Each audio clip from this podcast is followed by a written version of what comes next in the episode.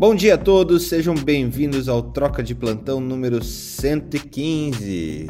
Logo após Dia dos Pais, esse foi meu segundo Dia dos Pais. O primeiro, o meu filho tinha um dia de vida é, e dessa vez é, deu para planejar, é, ficar com a família, ficar com todo mundo. E como é gostoso isso! Parabéns para todos os papais que tiveram domingo aí com seus filhos as mães que também são pais, que muitas vezes se viram de tudo quanto é jeito para criar, educar e tudo mais. Não é porque é só dia dos, é dia dos pais que a gente também não, não vai valorizar as guerreiras que fazem uh, os dois papéis ao mesmo tempo. E aos nossos papais aqui, Messias e Felipe, de novo, é, pa parabéns, muitas felicidades, que suas, seus filhos e filhas continuem é, aprendendo, provocando e principalmente ensinando vocês, porque eu acho que é isso uh, a essência do negócio, né? Não é só a gente aprender, mas principalmente é, a, é, ensinar, é, não é só a gente ensinar, mas principalmente aprender, porque a gente não é pai, né? A gente aprende a ser pai e vai, vai desenvolvendo isso ao longo do caminho. Para vocês, Messias e Felipe, eu acho que é, como que foi esse negócio da paternidade? Ela veio enquanto o neném já estava, né, tava, quando a esposa de vocês estava grávida ou depois de nascer, depois de alguns dias, semanas, meses que, que nasceu esse sentimento é, diferente que a gente tem como pai? Ah, nossa, bom dia a todos. Bom dia. É, você, ah, essa foi a pergunta mais difícil até hoje do Clube House aqui, sua, viu? Qual é a descrição que a gente tem e a sensação que tem nesse momento, né? Você sabe que, que a gente. Mais, mais do que tudo, quando acontece, Felipe? Quando que esse, esse sentimento que você tem hoje, quando que você notabiliza que ele aconteceu na tua vida? Eu acho que são momentos diferentes. Porque o que acontece é. Quando você sabe, vem a empolgação, né? Você sabe que vai ser pai. Aí dá aquela empolgação, você faz vários planos na sua cabeça. Mas nada se descreve como na hora que você pega no braço pela primeira vez. Eu me lembro é, a primeira vez que eu vi o ultrassom, né? Que aquilo ali já é um Primeiro, eu vou contar a história de como eu soube que Letícia estava grávida. É, que Isaac estava grávida de Letícia. Cheguei em casa, cheguei em casa à noite. Aí ela chegou para mim e disse: é, Eu acho que eu tô grávida. Aí eu, eu tava deitado, aí me levantei e disse: Eu vou na, na farmácia comprar o teste. Ela, Já fiz, deu positivo. Tá, amanhã a gente vai no laboratório e faz o beta. Eu já fiz, deu positivo. Tem mais alguma coisa que eu não tô sabendo que eu preciso saber nesse momento? Porque já tô, já fez ultrassom, não. Vai com uma mola. Eu digo, ah, meu Deus do céu, vamos lá. Então tá. tua, mulher, tua, esposa, tua esposa é, é médica também ou não? É médica. Ah, eu digo, meu Deus do céu. Eu, ou pessoa mal-humorada, tá bom, a gente vai amanhã fazer um ultrassom. Ela não pode ser nenhum amigo seu, senão vai esconder algo. Eu digo, vai não. Aí também agora, agora vai. Vai, vai. Aí quando a gente foi fazer o ultrassom, aí chega no coração e fica o coração tum, tum, tum, tum, tum, tum. Eu, olha que coisa mais linda. Nunca vi uma mola com coração. Aí a ultrassonografista olha pra mim, que coisa horrível de se dizer. Eu digo, pois é, né? Que coisa horrível de se dizer. Pronto, essa foi meu. para quem, pra quem não sabe o que é uma mola, mola é um aglomerado de células que é, acontece. Positivo beta. A, positivo beta, acontece a fecundação, só que não tem desenvolvimento. Não é uma organização que dá para dizer que é, um, que é um feto, exatamente um feto. Então o resultado é sempre aborto, não existe mola que deu outro resultado. Né? Então, e o beta está positivo, você tem um aglomerado de células, mas não é organizado o suficiente para você dizer que, que é um feto, porque tem cheio de, é cheio de problema genético e tal. Mas, e é raríssimo, assim. Então, mas na cabeça de médico, raro pode acontecer com o médico o tempo todo, né? É... Aí, moral da história, ah, foi quando a gente caiu a ficha, veio todo aquele filme, primeira neta, né? Você tem que controlar a mãe, tem que controlar os avós, tem que controlar o planeta Terra. Mas foi uma sensação maravilhosa, mas não se compara ao dia que pegou no braço. Eu estava na sala de parto, né, nasceu normal, ele disse que fez parto normal. Ai, a sensação quando você tem de pegar no braço é espetacular. Não tem descrição para aquilo, não. Acho que foi o momento mais assim, formidável. Oi, Luiz, acordou? Foi um momento assim mais formidável, assim, foi quando pegou no braço. É, já a Luísa veio com animação, né? Eu fico brincando que o Luiz é de sete meses, mas é de sete meses mesmo. Nasceu com sete meses, veio 15 dias de UTI, me deu um trabalho danado, mas deu tudo certo. Muito bom, muito bom. Cara, esse, essa sensação de Você pegar. falou, da, você falou do, do- da sensação, assim, você teve seu filho na UTI no primeiro dia dos pais, né? Eu também tive Luísa na UTI no dia dos pais. Não foi o meu primeiro, mas foi no dia dos pais. Ela, 15 dias depois ela nasceu, né? Ela saiu de lá. É, a única vantagem, é, eu me lembro quando ela tava na UTI, aí minha mulher desesperada, aquele negócio todo, calma, mulher. Vejo o lado bom, como é que tem um lado bom nesse negócio que não sei o que eu digo. Ela ia ser de leão e virou câncer, que coisa maravilhosa. Muito bom.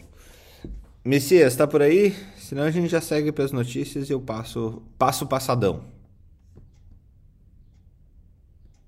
Acho que ele tá indisponível. Essa, essa fralda deve ter sido assassina. É, né? assassino. ah, vamos lá. É, então, gente, as notícias do, do dia aqui que são interessantes pra, que eu separei para a gente é, trazer e conversar, né? Então, o CDC acabou de, de trazer um assunto ali do, do risco de reinfecção com, com SARS-CoV-2 depois da vacinação, tá? Então, é, tem bias, lógico, tem bias, lógico, no, no estudo, mas que demonstra que as pessoas que são vacinadas mudam o comportamento e que elas também, elas não querem ser testadas por terem sido vacinadas. Então, provavelmente a gente vai pegar muito menos gente que teve, tem Covid depois da vacinação, mas é, a gente não vai enxergar isso por causa da, da, do próprio comportamento das pessoas que não vão procurar é, a vacinação ou a testagem é, após a vacinação.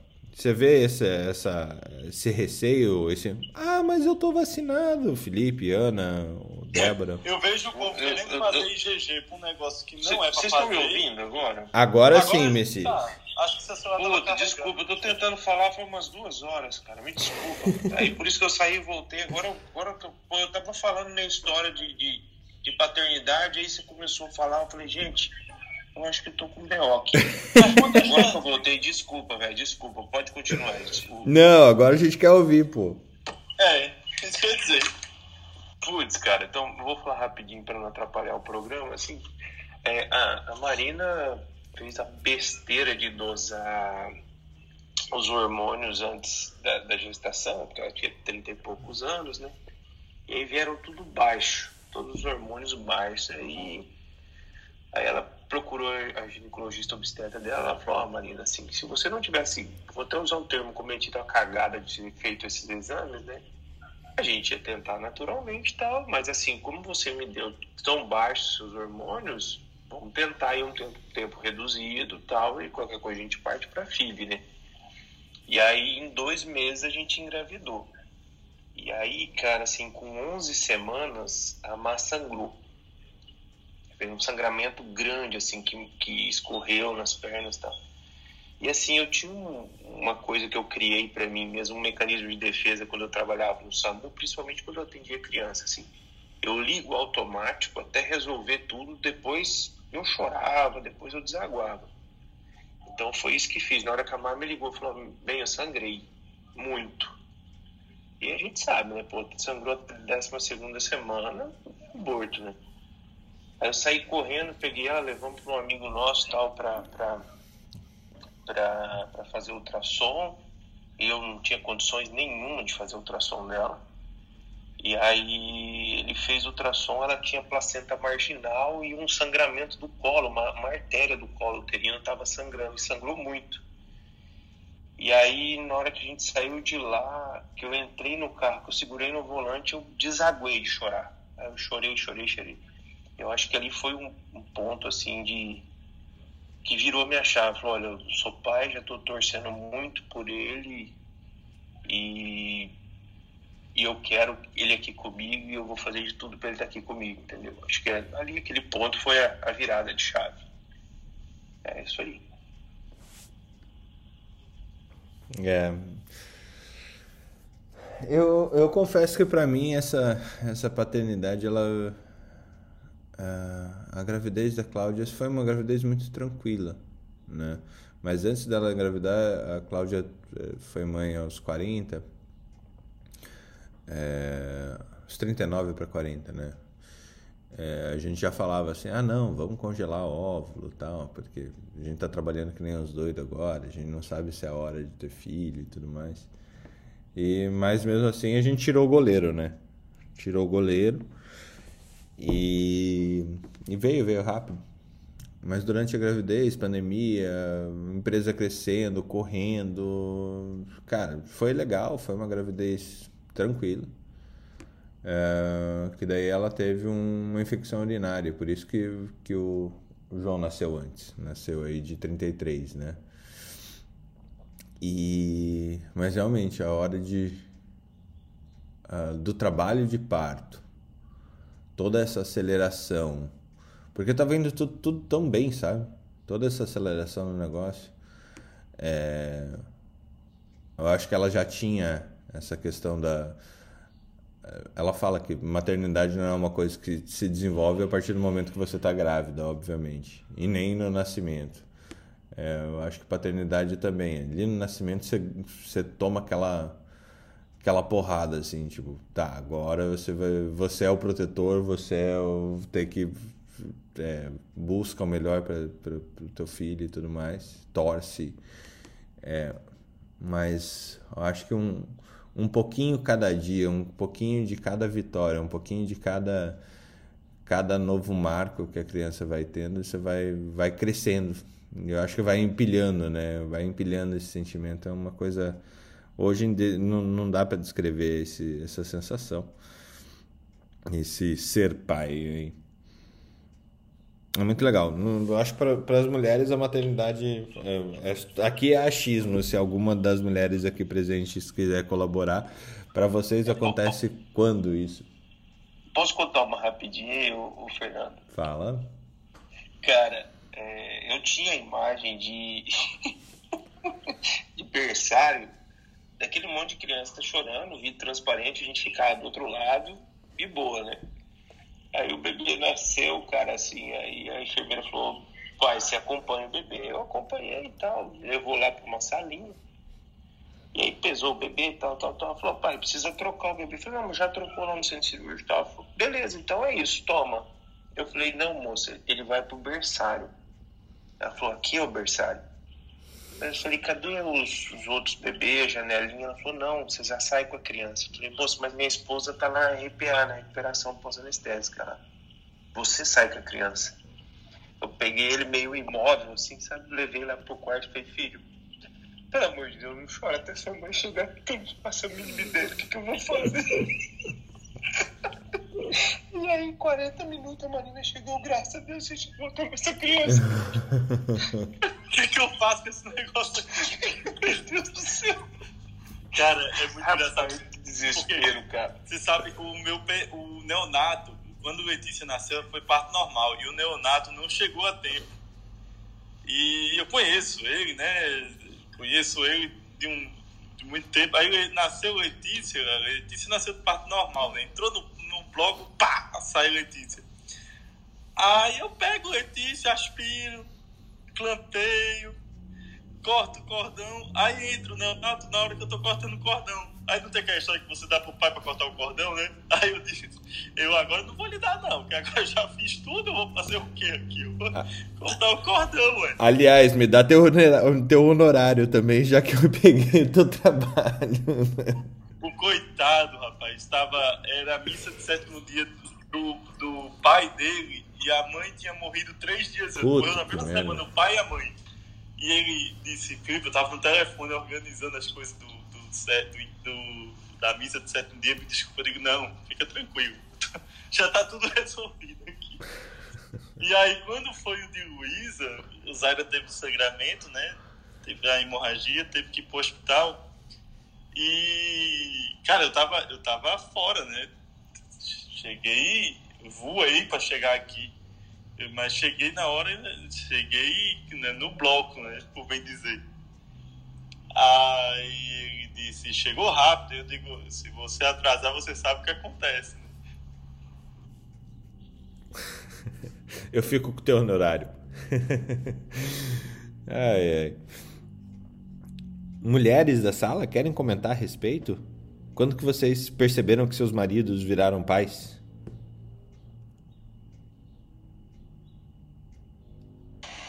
Acho que eu vou comentar, tô vendo a mulherada aí. Tá, tá todo mundo com preguiça de segunda-feira, Marília. É, não, né? Quando eu, eu, eu, eu, percebi que eu estava grávida, porque é, tinha um, tenho um, um, um organismo muito reloginho e eu senti antes mesmo de sentir o atraso menstrual, eu já sabia que estava grávida, que eu já estava enjoando, inclusive. Mas assim, foi uma emoção absurda, é, só o fato de de, de ter a, a ideia de que eu poderia estar grávida sem nem fazer teste, já foi uma emoção assim absurda, porque foi uma coisa extremamente desejada. Então, é, foi muito emocionante. Aí eu fiz o testezinho de farmácia mesmo, mas com meu marido, obviamente, a gente compartilhou tudo isso desde o início. Não uma bola não, né? Não, a gente, olha, Felipe, eu vou dizer uma coisa para você. A emoção de de estar grávida, de pensar em estar grávida, de ter um filho, eu acho que não passa na cabeça da gente absolutamente nada além do que aquela emoção. E foi isso que a gente viu intensamente no momento que a gente pensou na possibilidade de que eu estivesse grávida. Então foi surreal. Meu marido é um paizão absurdo, parte, compartilhou comigo tudo na gravidez. Obviamente que o pré-natal, os dois médicos começando a carreira, difícil um ir com o outro, não era tão fácil assim, mas ele participou de tudo comigo e, e, e é um pai que eu não teria tido sorte maior em tê-lo como pai de meus filhos, mesmo que não tivesse comigo mais hoje, mas como pai de meus filhos, eu não teria tido a sorte maior, porque uma pessoa equilibrada, uma pessoa é, que dá uma liberdade no pensar, no falar, que os meus filhos não tem absolutamente nenhum tipo de constrangimento em conversar com a gente tudo sobre tudo e, e, e sem medos. Então é essa liberdade, esse carinho, esse acolhimento que eu acho que eu não teria tido um pai melhor para meus filhos. Então foi muito emocionante ontem para gente comemorar o Dia dos Pais como um simbolismo é, do Dia do Pai. É, foi bem emocionante por essa cumplicidade familiar que nós temos os quatro. Eu, meu marido e os dois filhos, a gente tem uma cumplicidade é, em tudo. Tem uma cumplicidade em tudo. Então, foi isso aí. Então, foi muito emocionante. Do segundo filho, idem. Então, quando o Gabriel veio, gente já foi compartilhando com, com o Alvinho, que já estava com sete anos. E a gente programou ter nesse período mesmo, com um tempo maior. E aí Alvinho participou também de tudo com a gente, até mesmo quando a gente dizia assim, olha meu filho, quando nascer, menino logo quando nasce nos primeiros meses, no início, é muito chato, chora, é mudança, até para não colocar aquela ilusão na cabeça do mais velho de que é tudo um paraíso, um sonho, a gente aquela foto amamentando sem dor, dormindo, não é nada disso, mas o amor supera tudo isso, todas essas adversidades, o amor supera e passa a ser uma coisa extremamente prazerosa, mas mostrando para ele o real, de como é que era também o real. Mas foi assim, enfim, muita emoção de, de, de, de, ter sido mãe e para o meu marido eu acho que foi e que tem sido uma emoção muito grande ser pai desses filhos maravilhosos. É isso aí. Que legal, Mariléia. Muito bom mesmo. Até a, a Luta Liberty mandou um, aviãozinho ali pra, pra gente no grupo, é, falando que a maternidade com certeza fez ela ser uma ginecologista e obstetra melhor. Foi neste momento que percebi que a teoria pode se transformar na prática e pude compreender as angústias, angústias e medos que é estar do outro lado. Tem até uma frase que fala, né? Você só é um médico completo a partir do momento que realmente sente o esse entre aspas aqui, lógico, esse agravo que é estar do outro lado, né? Vamos tocar aqui é, mais uma notícia do Jama do dia 6 de agosto, é, resposta talvez para as pessoas que já tiveram Covid, tomar uma dose de Pfizer sejam, seja suficiente também para essa imunidade que temos no momento. Isso daqui a gente já falou uns dois, três meses atrás, a, a, a, com a AstraZeneca, a Espanha estava fazendo isso já. É, comentários, Felipe, Ana, Mariléia. Você acha que dá certo ter, segmentar em vários tipos de vacinação? É melhor juntar todo mundo e dar duas doses para todo mundo e, se possível, a terceira dose quando estiver liberado? Eu acho, Fernando, que no início, como a gente não tem, não, não tem, não tinha e ainda não tem tanta segurança, eu acho que a questão da vacinação plena para todos é, foi a opção razoável que a gente tinha de dados. E a partir do momento que isso se isso for evoluindo e se a gente ainda estiver com essa dificuldade de acesso à vacina, a gente, eu falo o mundo, eu acho que pode ser sim uma possibilidade para o mundo de se pensar, partindo do pressuposto que a gente precisa vacinar todo mundo. E a gente está vendo que aqui no Brasil a gente tem tido uma queda, o noticiário mostra todos os dias de internação, de mortalidade, mas a gente ainda está com 20% da população vacinada em duas doses. E a gente não sabe dos 50% que a gente tem que estar tá vacinado é, com uma dose só, quanto, quanto, que aí era um estudo que seria interessante, quantos desses tiveram Covid e tomaram uma dose só, para a gente até ver isso também, porque muitas vezes a gente fala, a gente está tão longe do, do, do, do, do um percentual alto de duas doses, mas a gente está conseguindo segurar, embora, como a Ana colocou semana passada, o número de mortes, às vezes, por dia está sendo alto e às vezes a gente não percebe também isso, que está alto também em relação ao mundo. Mas, enfim, eu acho que o primeiro momento foi para todo mundo igual e se for os estudos avançando e com dificuldade de acesso à vacina, eu acho que sim, poderia ser uma opção razoável. Eu concordo com a Marilé, tudo que ela falou, acho que é isso mesmo. E a gente lembrando que a gente tem dificuldade de saber exatamente quem teve Covid, né? A gente não tem uma vigilância epidemiológica boa, não testa muito pouco, então isso dificultaria fazer, ah, você é isso, você é aquilo. É, tem que ser uma coisa mais geralzona. E eu acho que eu estou no time três doses ainda. acho ainda sou a favor de três doses, é, quanto mais protegido, melhor. E com o futuro, como a Marilé falou, se a gente conseguir com estudos provar que dá para ficar princípio, acho que vai ser difícil, mas se a gente provar isso, aí mudar. Concordo exatamente. Mas teoricamente a gente tem condição de fazer esse estudo, né? Porque os dois são dados do DataSUS, então seria cruzar. Não, mas a gente não tem os dados exatos de quem está tendo Covid, né? Sim, mas por exemplo, a gente teve 20 milhões de casos de Covid, ok? Então, entre aspas e muitas aspas aqui, a gente teve é, 20 milhões de primeiras doses aqui pro que são as pessoas Mas que... não são 20 milhões que tiveram covid, essa é a questão. A gente não, não é tem mais. esse número exatamente. É mais, não é? Sim, é mais. É, então, mas o que o número que a gente tem comprovado, testado, tal, é 20 milhões. Tô certo ou não? Tô, né? Perfeito. É. Então a gente teria 20 milhões de doses, entre aspas, muitas aspas de novo, de primeiras doses e que poderiam ser validadas em uma segunda dose. O estudo que eu falei que teoricamente é fácil de fazer é você cruzar as 20 milhões de pessoas que tiveram com a quantidade de primeiras doses e segundas doses que elas tiveram.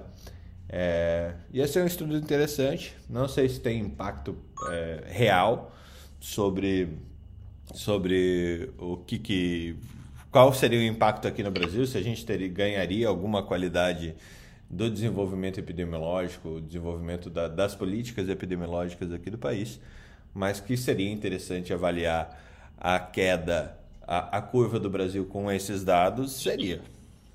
Então, eu já enxergo alguns vieses, né? Por exemplo, nas áreas onde você tem é, menor acesso ao cuidado médico e a, a, diagnóstico, ou grupos populacionais que estejam em locais são, é, mais carentes e tenham menos acesso. Você não sabe quais são as pessoas que estão nesses 20 milhões. Então, eu não tenho certeza se são da representatividade desses 20 milhões no total de pessoas que estão tendo. A gente teria que avaliar e comparar isso com epidemiologicamente com a população e ver se esses 20 milhões são realmente comparáveis à, à, epidemio, à toda a epidemiologia populacional. Então, a gente teria que ver se esse grupo é representativo. Eu, eu não tenho certeza se a gente tem um, um, um bom controle. Pelo contrário, eu acho que a gente é, deixa escapar muita coisa. Por isso que eu teria dúvida disso. Apesar de 20 milhões ser um número, um N grande, eu não sei como esse N se encaixa, se esses 20 milhões são comparáveis realmente a 10% do total de população do país. Perfeito. Perfeito.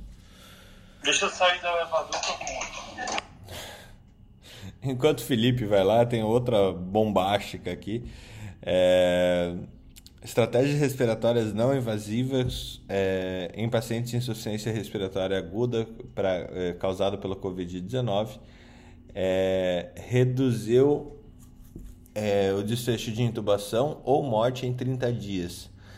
É, enquanto a oxigenação, a oxigenação nasal de alto fluxo não tem melhor resultado. Então, CPAP e VNI, levando, diferente do que a gente falava no começo, é, levando um desfecho melhor para os pacientes intubados e, obviamente, aqueles que iriam é, morrer, menos, menos morrem se for utilizado uma, uma estratégia de VNI é, no início do, do Covid? Acho que esse foi o maior, o maior desserviço que a China nos deu no início da pandemia, né? Dizer que a intubação precoce era o melhor caminho. Lógico que a gente estava numa situação que ainda não tinha muitos dados, mas com uma informação que a intubação precoce traria proteção ao ambiente, aos profissionais e também seria melhor desfecho ao paciente. Né? E a gente teve um. A resposta disso foi horrível. Né? Hoje a gente sabe, é fácil dizer depois, o melhor médico que existe é o médico do dia seguinte, mas o melhor modelo é você evitar a intubação. Né? Você tentar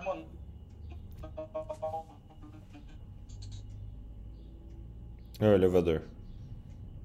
E agora você não pode retardar em trabalho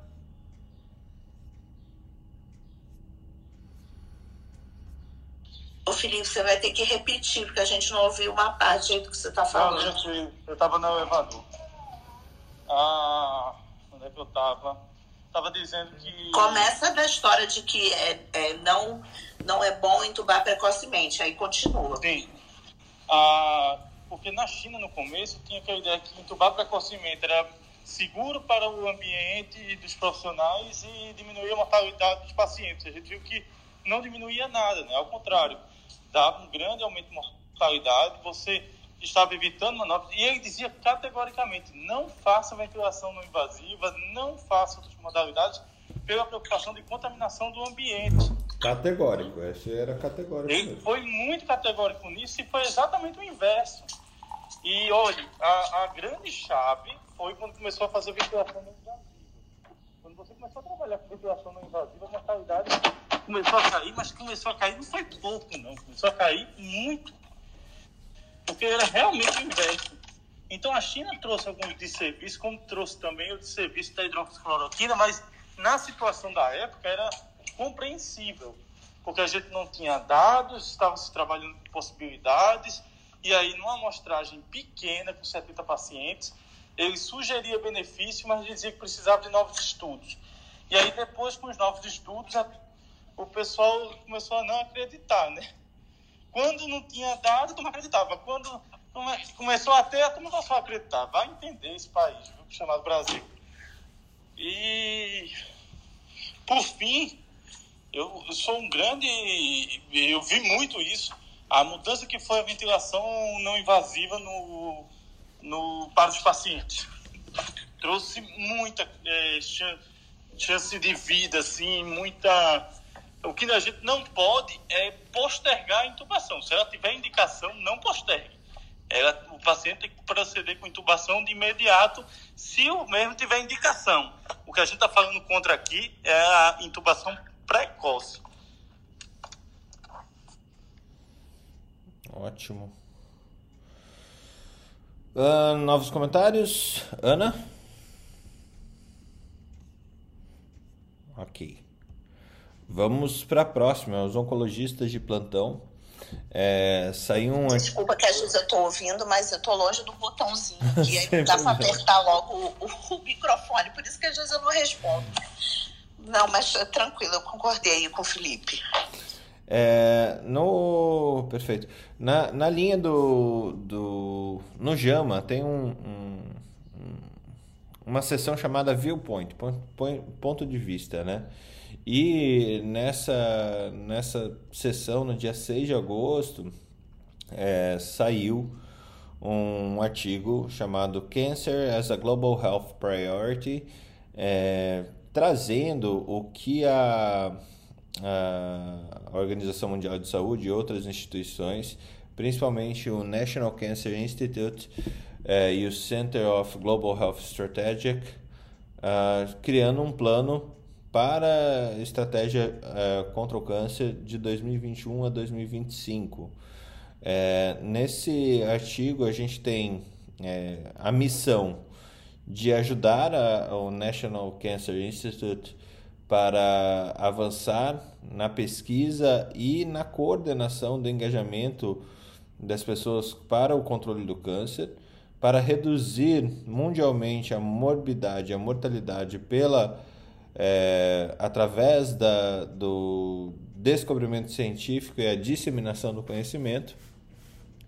E a, o que eles mais suportam, as iniciativas que eles mais buscam aqui, a prevenção de câncer aumento da detecção, diagnóstico e, tecnologias de tratamento para atingir os, os é, anseios globais, é, cessamento do tabaco, do uso do tabaco, é, do HIV e as outras comorbidades é, em pacientes de média e baixa renda, em países de média e baixa, baixa é, não é renda o, a palavra correta que eu estou procurando, é baixa baixo desenvolvimento, é, disseminação e implementação de políticas é, para prevenção de câncer e controle, é, principalmente lugares sem muitas, é, sem desenvolvimento, é, acelerar o desenvolvimento da tecnologia global para a prevenção do câncer, acelerar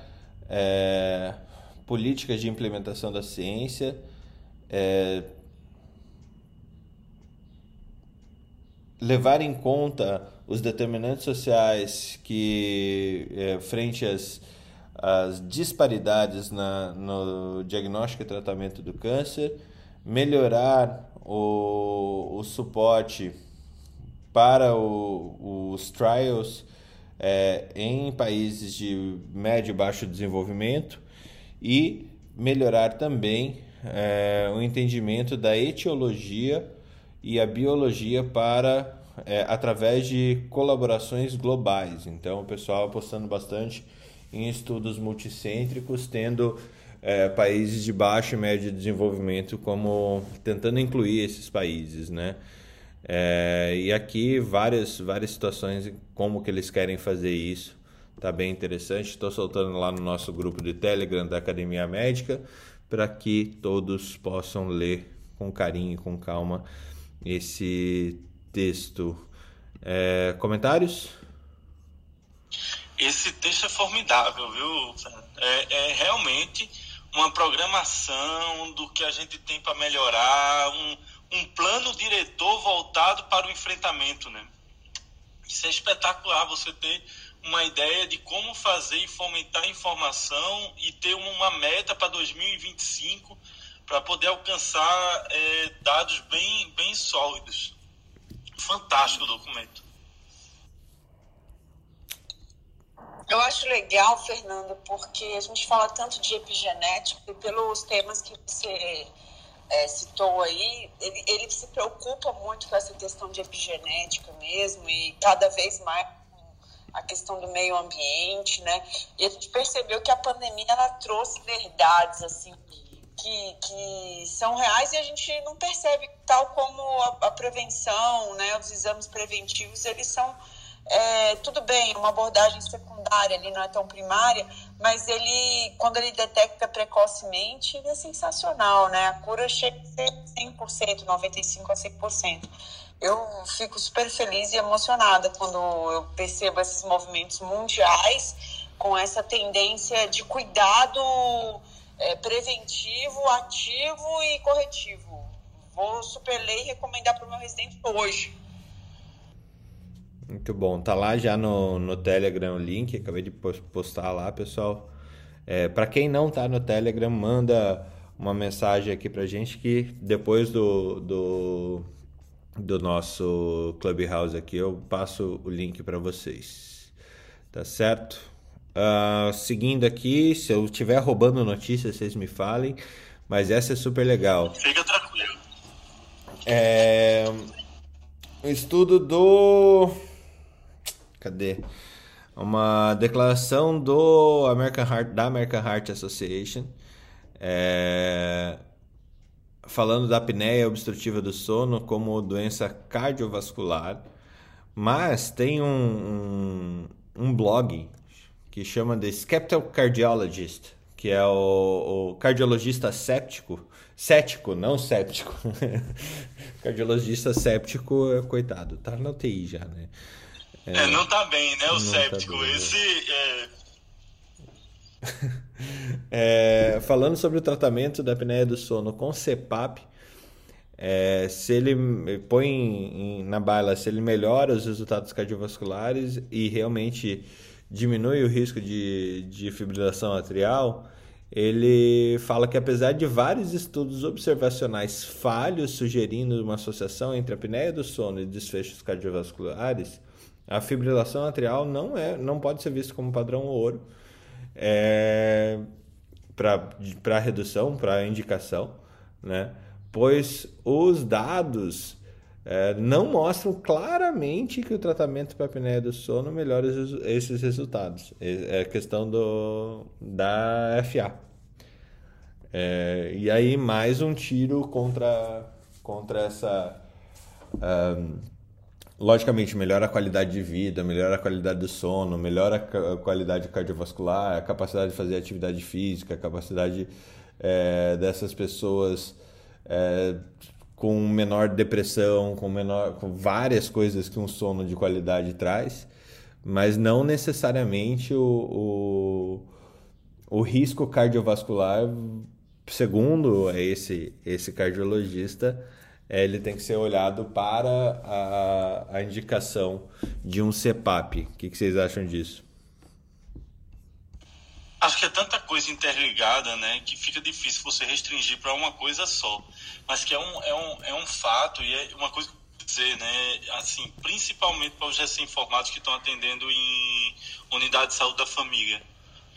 É muito é, frequente a gente ter pacientes que têm apneia obstrutiva do sono tomando benzodiazepínico para dormir. Eu chego, ah, não estou dormindo bem, pá, benzodiazepínico, né? E aí ele fica tendo apneia do sono dormindo, o que é pior ainda, ele não consegue acordar para respirar. Né? Isso tem sido tão frequente, isso é falta de anamnese e exame físico mesmo. E como a população brasileira vem ficando obesa com maior, em maior frequência e intensidade, a apneia obstrutiva do sono vem crescendo na mesma proporção, até mais. E isso se torna preocupante porque nós estamos é, examinando mal nossos pacientes. E orientando mal, né, Felipe? E geralmente é o tipo de... Como é? Desculpa, não ouvi. E orientando mal também, né, Felipe? Isso, como você falou. Isso, isso. Sem falar em doença do refluxo, que tem um, um, uma participação importante em alteração de sono. Por um transtorno e uma limitação vasta, né? E aí o pior não é isso, é você mudar o diagnóstico original, né? Você mudar o diagnóstico original, notar que não era bem aquilo e convencer o paciente que ele não precisa de benzodiazepina, que ele precisa é perder peso, alimentação correta, todo um cuidado e, e acompanhamento específico, entendeu? É isso, é, eu acho que a apneia obstrutiva do sono vem sendo muito mal, vem sendo bem subdiagnosticada e que a gente precisa ter, é, o, paciente tem que ter consciência da necessidade dele de, em se perder peso, mudar a alimentação e mudar seus hábitos. Felipe, você falou Felipe, meu marido estilo de vida. Sono, é, ele fala exatamente isso, Marileia. Ah, se passa e tal, é temporário, até o cara perder o peso. Isso vai mexer com a mucosa, tem uma, uma adaptação. Às vezes o cara viaja, esquece. Então, assim, tem que perder peso. Cirurgia quase sempre não, não tem sucesso atingido e causa mais sequela do que dano. Causa mais. Exatamente, Débora. Então, é perder peso. E a, a, eu falo para os pacientes, gente, mede é, circunferência cervical, perceba se ele tem algum problema é, ortognático para corrigir. Não, não é só você chegar e falar, ah, o senhor tem apneia, vai lá comprar Nem todo mundo tem esse dinheiro, tem que explicar o benefício da perda de peso, explicar o que, que a gente tem que fazer, porque é uma doença que, lógico, vai sobrecarregar o físico. A pessoa ela vai ter que, para ventilar, tá, está obstruído, o corpo vai entender que ele tem que sobrecarregar algum outro órgão para compensar essa falta de oxigenação. É uma doença comportamental, tem que se perder peso, é um combate de atenção primária. Se a gente não focar, Débora, exatamente nisso, em estilo de vida e hábitos, não adianta a gente estar enxugando gelo. Então a gente tem que sentar para o paciente e falar, olha, a gente pode ter uma opção para você do CEPAP no caso extremo, mas é uma opção absolutamente temporária e imediata pelo risco que você está passando, mas você precisa corrigir a doença, que é a doença obesidade, a doença estilo de vida, e que eu acho que está muita coisa acontecendo, está muito investimento nessa área. A gente, como falou, está saindo da medicina reativa para a medicina preditiva. A gente precisa pegar esses dados, acompanhar esses pacientes. Muitas vezes eu brinco no consultório com meus pacientes quando eu falo durmam com fome. O que é dormir com fome? Comam quase nada, que você vai dormir muito melhor. Então, o que, que a gente tem que fazer? Estimular, organizar e na atenção primária, sim.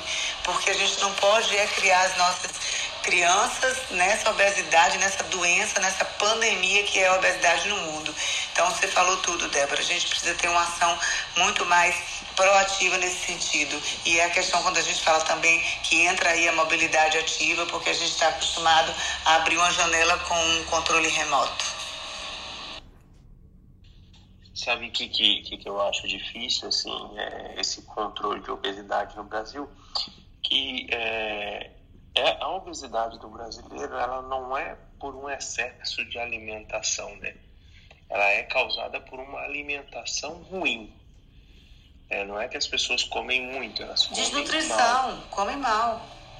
Então, e a gente mudar o comportamento alimentar como um país que tem uma renda é, é, baixa é, na, no, na sua maioria é muito complicado. Isso é muito complicado. Messias, é por isso que a gente tem que tomar cuidado quando a gente fala de nutricionista, e a gente já tocou aqui no Troca de Plantão, me permita te interromper, que quando a pessoa vai no nutricionista, eu não estou nem falando do SUS, até mesmo do consultório, é fácil o nutricionista passar aquelas dietas mirabolantes, é, carésimas, cheias de complicações e não centrar no que é que a pessoa tem em casa de comida, no que é que a pessoa tem acesso à comida e dentro do que ela tem acesso, o que é que pode de combinação melhor em termos de nutrientes para ela. Eu acho que no SUS também a gente tem muita coisa no país, obviamente que é o que a gente discute muito aqui, a questão é, da saúde pública, mas a gente também precisa nos nossos consultórios ter esse papel social. É muito fácil, às vezes, o paciente chega para mim e você querer passar algumas coisas, como é que é a realidade do cara? Então a gente tem que estar tá orientando e essa questão, essa turma jovem, ela está muito focada, eu percebo isso e a gente vem percebendo isso, nessa questão da qualidade de vida, mas como uma questão sustentável e não simplesmente comer por comer. Só para você ter uma ideia, eu, eu, eu achei ridículo isso. Eu saí um domingo com minha mãe, minha mãe tem 85 anos, E dia de domingo eu pego para dar uma voltinha com ela, vou no mercado até para ela ficar ativa. E aí nesse dia ela falou: "Ah, eu queria comer um sanduíche". Eu falei, como é que eu vou negar um sanduíche? Tem 85 anos, já tem a vida dela. Aí eu falei, não, passei assim numa dessas lojas de sanduíche para pegar uma coisa mais grelhada, uma coisa mais, é, é, digamos assim, saudável. E não está vendendo mais. Não vende nem mais aquela saladinha com grelhado, nem o franguinho grelhado. Não tem mais. Eu achei um absurdo, uma contramão de tudo que a gente está discutindo aqui. Mas eu acho que cabe a nós, como médicos e como formadores de opinião, tá falando com os estudantes, falando com os nossos pares, com as equipes multidisciplinares, que mudou, gente. A gente tem que inovar na mudança, como Débora falou. É fácil a cirurgia bariátrica. Ah, vou operar mas é bem assim não. Eu faço endoscopia de pré, eu faço endoscopia de pós, eu faço segmento, muitas complicações. Não é fácil. Então, a cirurgia bariátrica tem que, de fato, ser reservada para obesidade mórbida com risco de morrer mesmo. Não, não é fisiológico, pessoa. né? É, as pessoas, não, não é. Vai te dar uma, não vai e a pessoa... dar um selo de pode comer tudo, né? Não, e, vai não, e ele, e ele sai de uma dieta que ele escolhe ter e passa para uma dieta obrigatória, porque depois que ele opera, ele tem que tomar todas as suplementações vitamínicas, etc. Comer, não pode isso, não pode aquilo. E de repente, ele tinha a opção dele de uma dieta enquanto ele não tinha feito a cirurgia, dele escolher. Então, assim, é, é, uma outro, é uma outra coisa que a gente precisa discutir. Eu recebo pacientes, Felipe, que eu falo, ah, sua endoscopia, qual é o motivo? Não, é pré-operatório de bariátrica, eu tomo um susto. Eu falo, não acredito que eu estou fazendo um pré-operatório de uma bariátrica de um paciente que sequer tentou aqueles dois anos, o cuidado, não. Agora vamos operar que Nossa, é mais mas fácil. tem hoje Uma- a mulher uma- fazendo bariátrica por estética. Meu Deus. Aí às vezes engorda, tá assim, 15 quilos acima do peso. Aí engorda pra poder fazer bariátrica. É uma coisa medonha. E Eu até antecipo pedir desculpa por essa notícia que eu vou dar. Eu li em algum lugar, não sei se foi site de fofoca, não sei se foi científico, que hoje a gente já tendo, tá, tá- já está tendo uma equiparação em número de rebariátricas com os bariátricos. Eu Que não me isso? lembro. Que- É, eu não me lembro, mas eu não me lembro a fonte, Fernando, assim, para te falar a verdade. Mas assim, É só porque a taxa de também- reganho de peso é muito alta, né? Até Então, 60% então, é- retorna o peso. Em- Exato, em alguns lugares eles já estão tendo assim, número equiparado de bariátricas primárias para rebariátricas. Então é, é complicado isso aí. É bem isso que a- que a falou assim, só pegando um adendo, essa falta desse preparo de dois anos, essa falta desse acompanhamento psicológico, nutricional, vai trazer reganho, vai trazer doenças, vai trazer complicações cirúrgicas. É, é complicado. É, e o, o que a gente vê, né, é, são obesos desnutridos. Assim, se você for ver o componente, ah, eles são, são obesos, mas a- em termos de qualidade alimentar, dá para considerá-los desnutridos devido ao, ao tipo de, de alimentação, né? Eu já comentei isso aqui na troca também, me assusta ir num, num atacadão, por exemplo, é, ou num, num supermercado um pouco mais popular, você vê o tamanho da, das gôndolas de miojo. Gente, ela é uma gôndola inteira de um supermercado, de marcas, sabores e, é, e, e coisas diferentes. Por quê? Porque o miojo é uma refeição, né? Que custa dois, três reais. Fácil e prático, né? Fácil e prático, em três minutos está pronto. Cup Noodles. Cara, eu trabalhava. Quer dizer, você nem lava o prato no Camp Noodle, já É. joga fora direto. Eu trabalhava num coworking que tinha umas 100 pessoas trabalhando, de, e a maioria jovens, tal, porque eram empresas de tecnologias, de, de tecnologia. É, então tinha um monte de gente designer, uma galera mais júnior, né, do que trabalhando nessas empresas nascentes que estavam ali. É, praticamente o padrão era, era isso. Era uma alimentação ruim. Ah, tinha uma parcela ali, eu acho que vale até esse estudo, ah, esse, olhar, né? Pegar grandes escritórios e, e ver quem leva a comida é, e que pode fazer no, no ambiente de, de trabalho, que pode aquecer essa comida, essa lancheira. É, quem ah, come coisas instantâneas, coisas instantâneas, lógica, normalmente são péssimas coisas, e como é o delivery dessa galera. É, eu fico imaginando, talvez até o, o, próprio iFood poderia trazer um negócio desse tipo, né? Uma função social, tipo, o que entregamos e como está comendo a população brasileira.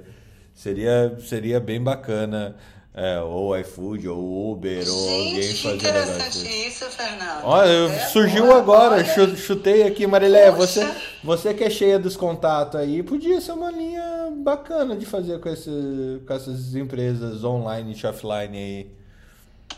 Eu e eles têm tudo uma... isso, né? Porque eles sabem o que você come e fica mandando cupom às 11 É, horas da manhã, porque eles sabem que é o horário que você pede comida, e às 11 do sábado e do domingo aí já manda. Mas sabe o que é super importante para esse para essa ação de do que a pessoa vai escolher? A, a minha cabeleireira estava me contando. Ela falou assim: "Nossa, minha filha fez um jantar super especial pra gente em casa. Só que ela não sabe cozinhar, ela pede tudo no iFood. Mas como ela não tem dinheiro, ela compra tudo que tá em promoção de um real e tal. Aí isso que ela fez e ficou maravilhoso. Comprou várias coisas diferentes, tudo com promoção e cupom. Então, eles direcionam o que a pessoa vai comer, porque dependendo do que eles dão promoção, a pessoa consegue comer ou não. Fazendas humanas, veja só. Você mantém alimentar. Matrix 4, né? Matrix 4 vem aí, né? Exato. Matrix 4 vem aí. Eu, me lembro que as máquinas botavam gente no líquido amniótico super proteico para manter o corpo vivo, né? Eu lembro E quando eu nasci. Quando, an- quando eu tava na Matrix, né, Felipe? Eu lembro que era assim. Quando eu tava na Matrix, antes da pílula, né? Tava preso lá dentro, Ok. lá, aquele líquido amniótico super proteico. Porque é, já, existe, já existe um professor antes da iFood que a gente fazia um estudo do uso do VA e do VR, que, que era mais conceituado, assim, se era fast food, se era comfort food, se era salada. Então, assim, já, a gente já tinha esses dados também selecionados para focar nas nas abordagens de sensibilização. Então, que a gente contratava nutricionista para ir no shopping, ver quais comidas do shopping eram mais saudáveis, né? E orientar, ó, vocês estão consumindo um fast food. A gente acha interessante, já que tem ser rápido, esse aqui é interessante. Ao invés de comer cinco vezes por semana esse, você pode optar por esse duas vezes por semana e assim vai. A gente fazia isso já. Bem legal. Eu acho que tem, tem, tem muito para entrar nesse estudo e imagina a quantidade de dados que esses caras não têm. É, quem sabe eles comecem a usar para uma coisa além de vender mais, né? Pode ser, seria muito legal se a gente conseguisse engajar é, empresas como essa em, em situações até para que eles ajudem os próprios, a própria cadeia de restaurantes que eles dependem disso a criar é, soluções alimentares que, que possam vender mais no fim do dia, mas levar maior qualidade de alimentar no fim do eh, também. É, porque negócio hoje é, um negócio só é bom quando todo mundo ganha, né? É, tem um, eu fiquei curioso com o iFood, porque ele disse que agora ele está ajudando contra a emissão de carbono. né? Eu fiquei esperando o povo chegar de bicicleta, mas o povo só chega de moto. Eu digo, ué, tá- tá economizando a emissão de carbono aonde? Em que? O que foi? Aí entrei no site para ver, né? Vou ver o que, é que esses caras estão melhorando. Não vi, eu não vi um, um- Pensei que eles tinham montado algum sistema para poder trabalhar junto com os restaurantes, para ajudar nisso. Mas eles não controlam. É só dizer, o restaurante diz que está fazendo, mas eles não têm esse controle físico local. E aí? ah, você acredita? Isso é certificado para alguém. Fé, né? Não Fé. é dogmas, né? Não precisa ter uma prova, basta acreditar. É, vou, vou ler os postulados de bordo de novo aqui. Ó, acabei de publicar outro, outro texto ali, a gente tá falando de obesidade e tudo mais. É, quanto tempo que a gente não vê patologia, né? Quem não é patologista. Então, um, um artigo que saiu. Deixa eu ver qual é o nome dessa revista aqui, só um pouquinho. É, MDPI, eu não sei o que que significa MDPI. A revista dele chama, MDPI, é, é, chama para, Healthcare. né? O MDPI eu vou descobrir o que, que é isso. Advancing Open Science for 25 Years. É, bom, chama Healthcare o nome da revista. É, e, e eles trazem as principais causas de morte súbita e como o patologista pode se guiar para fazer as suas análises forenses. Super legal, o, o, o paper está muito bacana, falando realmente por, por sistema, é, por organologia, né? Então, quais são as principais causas de morte súbita de acordo com sistema cardiovascular, é, de acordo com o sistema respiratório, sistema nervoso central, causas abdominais, causas endócrinas, causas iatrogênicas e assim por diante. É, e qual é o, o, fluxograma que você vai, vai buscar e atender dentro da, da patologia forense é, esse, esse caminho para diagnosticar a causa da morte súbita. É bem legal, bem legal. Se você quer é, se reencontrar um, um pouco lá com, com o Robbins, sem precisar pegar aquele livro de, de 3 mil páginas, está aqui uma, uma linha bem bacana para seguir. Eu acho que vale, vale a pena para reciclar aí vários conhecimentos que nós uh, que, que, ficam latentes lá no, na época da faculdade, né? Ai, ai, patologia. Eu, eu, eu, não, eu vou ser sincero, eu tenho um problema em ver aquelas coisas no microscópio, assim, era muita questão de fé mesmo no dia das aulas, assim, dizer, olha aí uma necrose molhosa, liquefeita, aham, aham. Nossa, não tem como. E olha como o mundo é cruel, né? Comecei a ver fungo naquele negócio. Eu fui falar mal de patologia e isso me carregou pro resto da vida. E a última a última que eu quero trazer aqui é outra. Hoje a gente tá para quebrar paradigmas de alguma forma, né? Uh, saiu no Clinical Nutrition Journal e aí Ana Carol Carvalho é, eu acho que aí é a tua área de, de expertise uh, diretrizes práticas da ESPEN uh, nutrição clínica em cirurgia falando que o jejum pré-operatório a partir da meia-noite é desnecessário na maioria dos pacientes cirúrgicos. Os pacientes submetidos à cirurgia, considerados sem risco específico de aspiração, devem beber líquidos claros até duas horas antes da anestesia. E uh, os sólidos são permitidos até seis horas antes da, da, da anestesia. Fernando, eu vou entrar aqui numa consulta, mas só não perdendo isso que você está falando. Já tem alguns anos que eu já vi uma palestra de medicina baseada em evidência, isso já tem mais de cinco anos, falando exatamente isso, do exagero e do padrão que a gente utiliza de jejum desses pacientes e o risco desses pacientes, até mesmo em relação à cirurgia, de ficar em jejum prolongado, os riscos os riscos metabólicos. Então eu achei, achei bem interessante que você está colocando, que aí me lembrei dessa palestra, até por conta que na época estava se discutindo o jejum para colonoscopia e falando que há um exagero em deixar os pacientes com um período muito longo de jejum, o que tem causado repercussões negativas do ponto de vista metabólico durante a cirurgia. É isso mesmo. Essa orientação da Aspen já tinha, já tinha um tempo sim. É, é exatamente isso, Fernando, está correto. E é isso que a Marilé falou também. É, mas é, é, engraçado que ainda a gente vê daí é o padrão de gestão da equipe. É, Exato. Anestesia. Padrão é mesmo. Padrão é mesmo, Fernando. A gente tenta falar essas coisas e bota-se um padrão sem um embasamento do que está fazendo. E aí isso é normal, você vai em qualquer hospital, seis horas, oito horas de jejum e não pode. E, gente, eu tento quebrar isso aqui em relação à colonoscopia, já consegui quebrar muito, mas é, as pessoas ficam naquele padrão sem parar para analisar. A mesma coisa de dieta. Olha que coisa simples. Colonoscopia, dieta líquida, tudo coado, não pode leite, líquido claro. Eu faço a simplesmente colonoscopia há exatamente mais de 20 anos. Eu sigo o modelo da escola italiana, onde eu fiquei um tempo estudando, e o meu paciente não tem com fome para colonoscopia. Ele toma mingau, ele toma vitamina, ele toma, ele toma, ah, ele come a batata cozida, ele come o ovo cozido, e isso está se quebrando agora aqui no Brasil. E o colo fica limpíssimo. Então, na realidade, são é, é, paradigmas que, que se colocam, padrões, e não fazem a revisão desses padrões. Sei lá por quê. É, é a mesma aula na faculdade há 30 anos, Maria. Esse é o problema.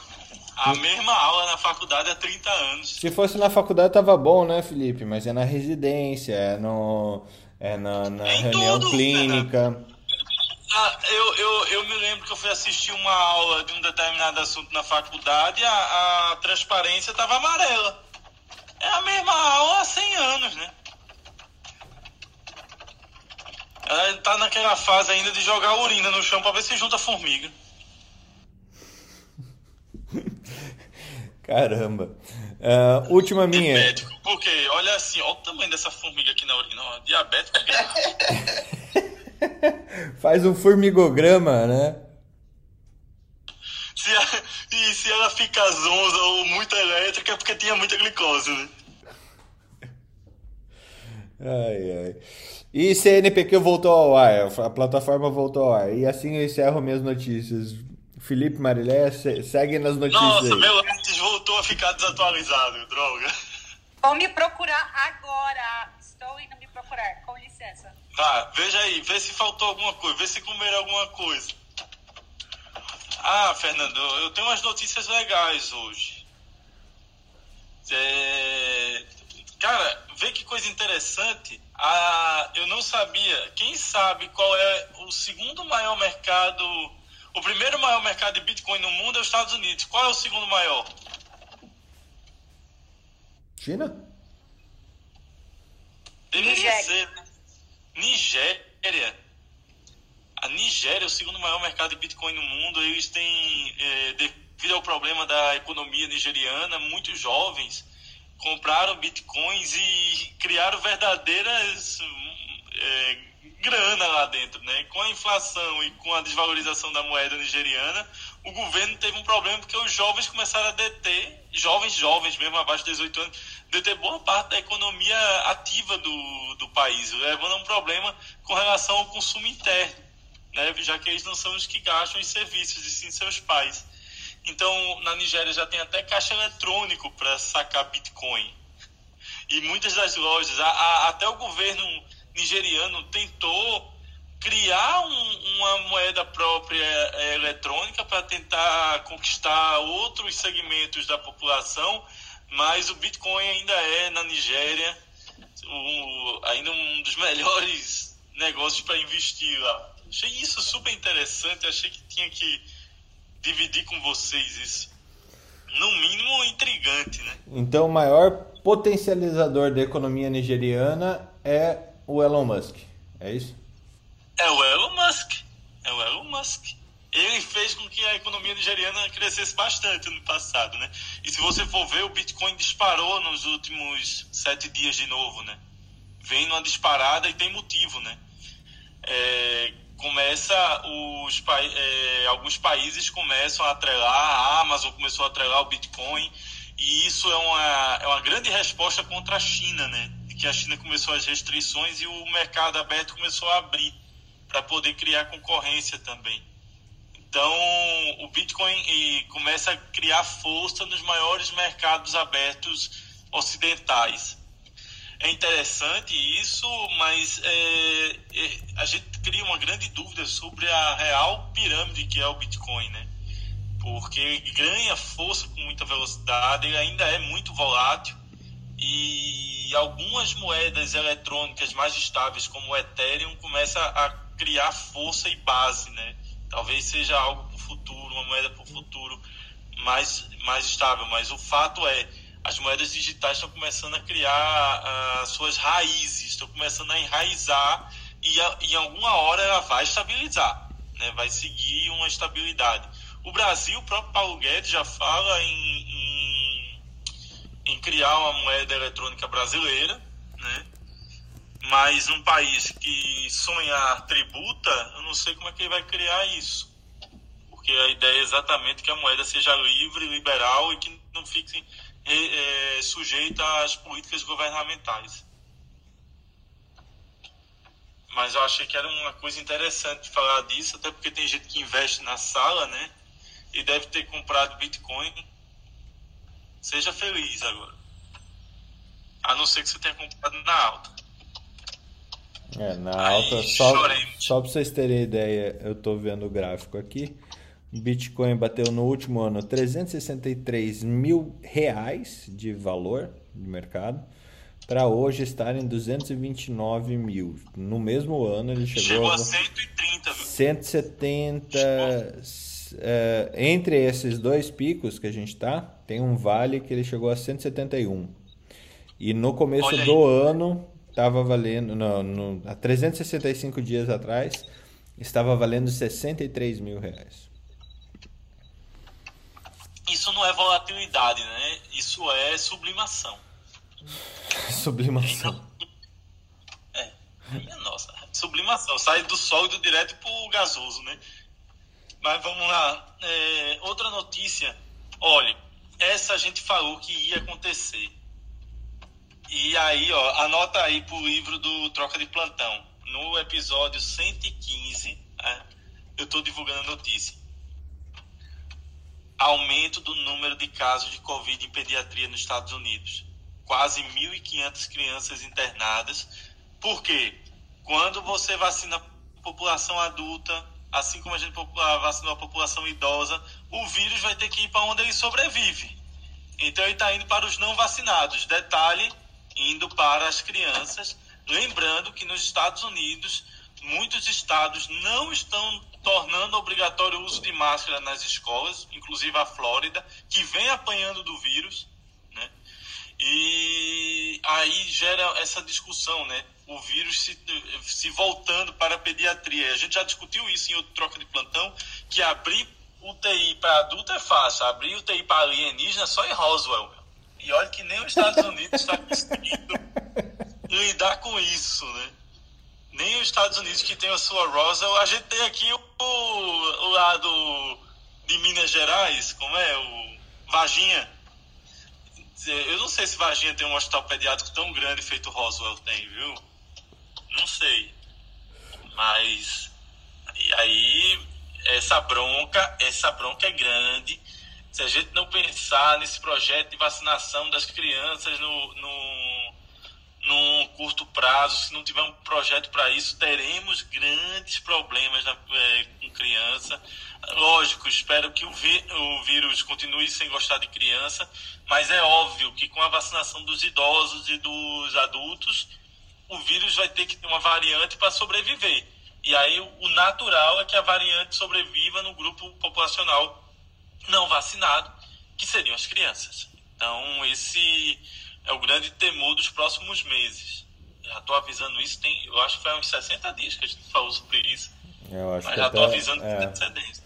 pelo menos dois meses que a gente está falando disso. Que, que pelo menos na mídia o- o- as crianças vão, vão ter mais atenção agora.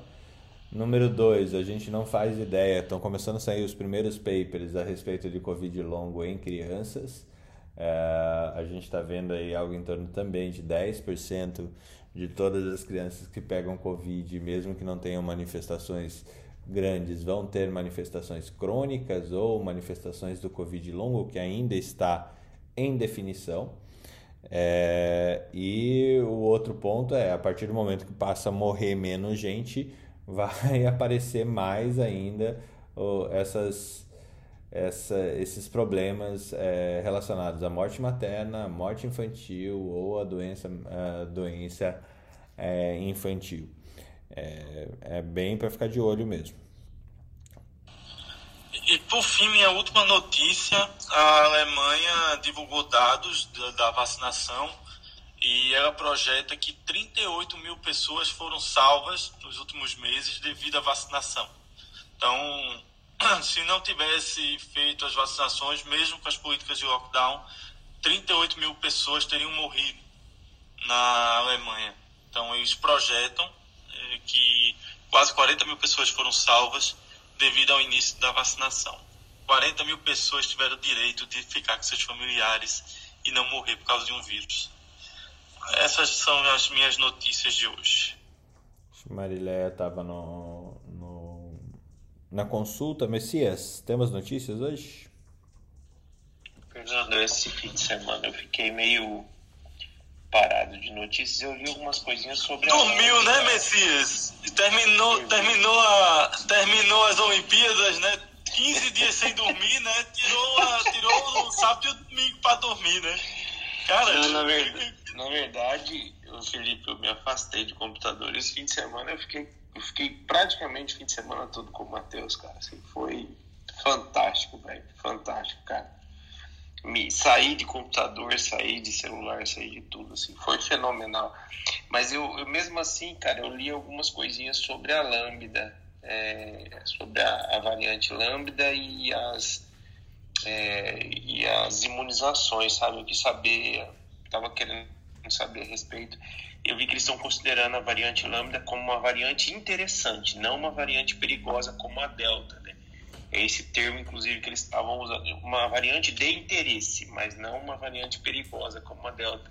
Mas, assim, não, não cheguei a conclusão nenhuma ainda, mas eu vou continuar lendo sobre o tema que eu, que eu me preocupei, que já tem alguns lugares que, que essa variante é, Lambda acho que já tem duas modificações, e uma é bem infectante, assim. E aí eu vou, vou tentar pegar algumas informações mais úteis para trazer aqui no próximo, no próximo troca. A lambda do peru é interessante, mas não mata, é isso a notícia? E, isso, é, foi mais ou menos isso, assim, mas foi bem superficial que eu li, assim. Eu, eu escrevi é, lambda variante, né? E artigos científicos, assim, bem no geral. Aí eu fui pegando das, das revistas mais consideradas, sabe? Mas assim, Você foi, foi muito pegando- superficial. no- você foi pegando o quê, Messias? a- a- as revistas mais, mais consideradas, assim. É porque eh, depois que eu fiquei com vergonha, depois daquela notícia que eu dei do UOL, aí eu, eu fiquei com vergonha, agora eu, eu tô procurando algo mais científico, assim. Algo científico Não, sobre a tranquilo. lambda do peru, né? É isso. É é mais ou menos isso. É, eu tenho certeza que o Felipe fechou o microfone pra rir também. É a quinta série no- nos governa, é impressionante.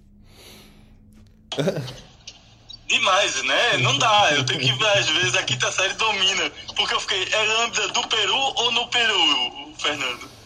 Então, eu não sei. Então, o que é que é melhor pra você? É, Próximas notícias. Ana Panigassi, o que, que você tá- trouxe de notícia agora que você é uma est- estaropeira? Bom dia, gente. É, na verdade, eu tô, eu tô é, lendo, eu tô é, entrando no esquema aí do, do job novo. Então, assim, que se vocês quiserem perguntar aí de pré-club, você fica à vontade. é, Cara, eu tenho medo. Eu já te disse, eu- meu conhecimento de GO é trágico. Meu Deus, ainda bem que eu tenho vocês. ah, que bo- to- ainda bem que nós temos todos nós, né? Porque querer dar palpite, pitaco na área do outro é difícil mesmo. Eu mal sei dar palpite na minha área, imagina nos áreas dos outros. Vocês veem que eu não dou palpite, né? Eu só pergunto. Então, Não, em GO eu nem me atrevo. Eu só acredito, né? Então, eu, mas nem, eu nem me atrevo. o- aquele, aquele podcast que eu falei outro dia, o Free Economics, que eu gosto pra caramba, né? Ele, eu lembrei muito de você, Fê, porque ele tava falando que é, o cara tava fal- falando assim, que ele, é- ele, ele falando, eu sou uma pessoa muito curiosa. E, e o grande, a, a grande cara, qualidade dele é a mesma que a sua. Ele consegue reunir as pessoas que são especialistas em diversos assuntos e, e trazer a melhor informação. Não, esse negócio de você querer ser especialista em tudo é muito complicado. É muito, ele, ele, essa pessoa falando, né? É muito mais interessante você trazer todos os especialistas e você ser um aprendiz. Eu acho que é isso que o Fernando faz e é essa a sua, a sua especialidade, a sua qualidade. E eu morro de inveja, porque eu sou mega curiosa e eu quero saber tudo de tudo também. Então, por isso que eu entro nesse barco e vou remando atrás, né? Mas eu, eu para mim, isso aí é uma excelente especialidade. Especialidade, curioso. Eu, meu, essa Isso aí é a melhor que tem. O curioso é a melhor especialidade que tem. Porque não adianta ser só curioso, você tem que ter o, o jeitinho que você tem aí de trazer todos nós para a mesma sala e fazer o pau rachar e a gente ainda continua amigo. que é mais incrível, a gente continua amigo. E, e o pau racha com frequência, né? Pois é. Com veneno, com veneno, com, tudo, mas a. Eu acho isso aí, cara, eu acho isso aí legal pra caramba, meu. Isso aí é. é eu já eu falei pra vocês sexta-feira aqui. É o que eu mais gosto da medicina, é, é, aprender com os outros. E eu acho uma delícia, cara, aprender com os outros e juntar os cérebros e ficar lá é, elucubrando. Sei lá, não sei. sei lá, não sei. Talvez saiba. É, porque isso, aí, isso que eu tô falando é muito pessoal, não tem nada de científico. Toda vez que eu começo a falar uma coisa muito pessoal, eu, eu quero mostrar que é bem pessoal mesmo. Mas eu acredito muito nisso, Ana.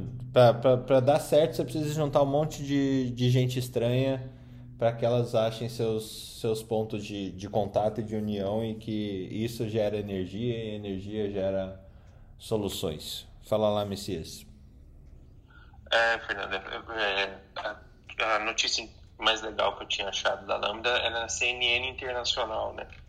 Que ela fala que hoje é, 83% dos novos casos de infecção nos Estados Unidos são pela variante Delta, que ela é considerada a Delta uma variante de preocupação, já a Lambda é definida como um grau inferior, uma variante de interesse. Diz que a Delta tem, a, a Lambda tem mutações preocupantes, isso é da, da, da, da CNN Internacional, é, só que ela por ser muito rara nos Estados Unidos, ela ainda não é uma variante de preocupação, ela é uma variante de interesse. Mas ela tem sim mutações preocupantes, já, de acordo com a Universidade de Michigan. Era essa a notícia que eu queria dar.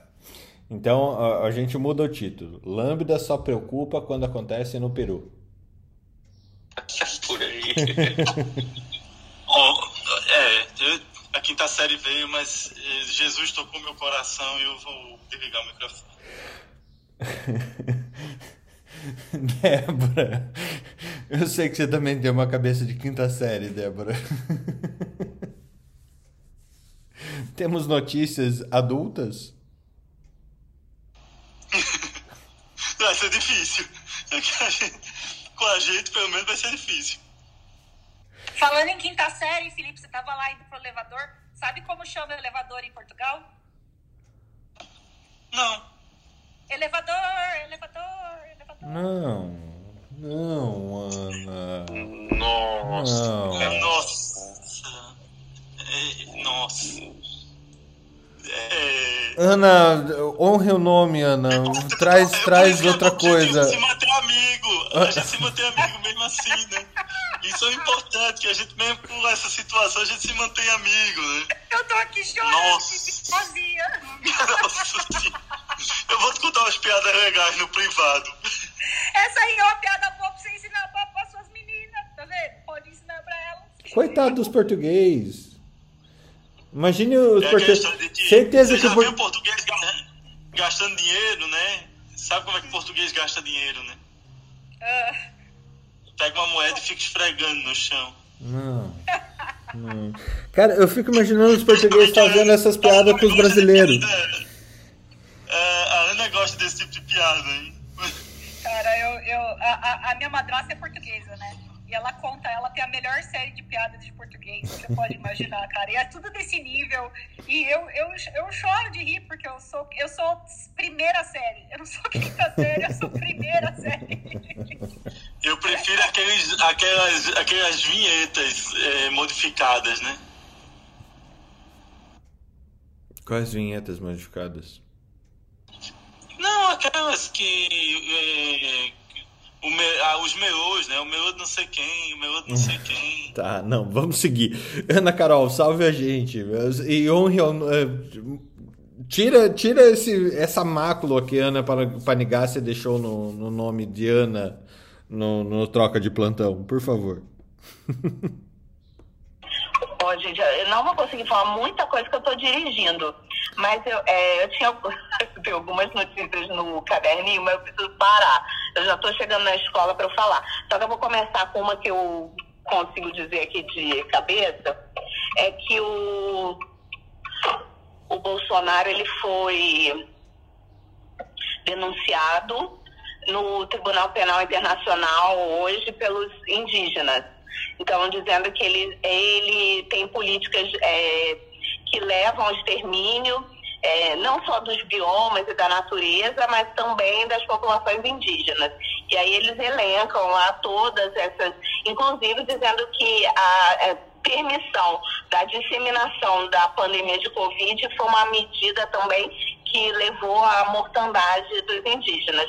Mas desde a estimulação de conflitos agrários, não demarcação de terras e é, queimadas e to, to, todos os é, atos que, que o governo vem tomando, então foram levados ao Tribunal Penal Internacional. Não se sabe ainda se vai ser aceito ou não.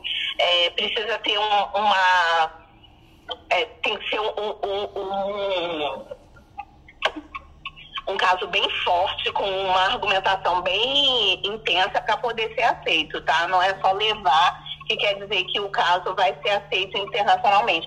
Mas isso já piora a imagem do governo mais ainda, porque o governo ele já está com uma imagem ruim internacionalmente como um governo que não protege o meio ambiente e com essa reclamação isso se torna ainda pior. Então, é, é, esse era um, se vocês quiserem comentar, eu já vou parar o carro daqui a dois minutos e aí eu passo mais notícias. É, isso é mais combustível, né, Ana? Mais combustível para os anseios aí do, do próprio Bolsonaro, aparentemente, de dar um golpe. Assim, para mim é cada dia mais evidente que ele só está procurando força para dar isso, para dar um golpe nas próximas eleições, para instituir alguma coisa é, mais totalitária aqui no Brasil. Acredito eu que ele não tem força nenhuma para fazer isso.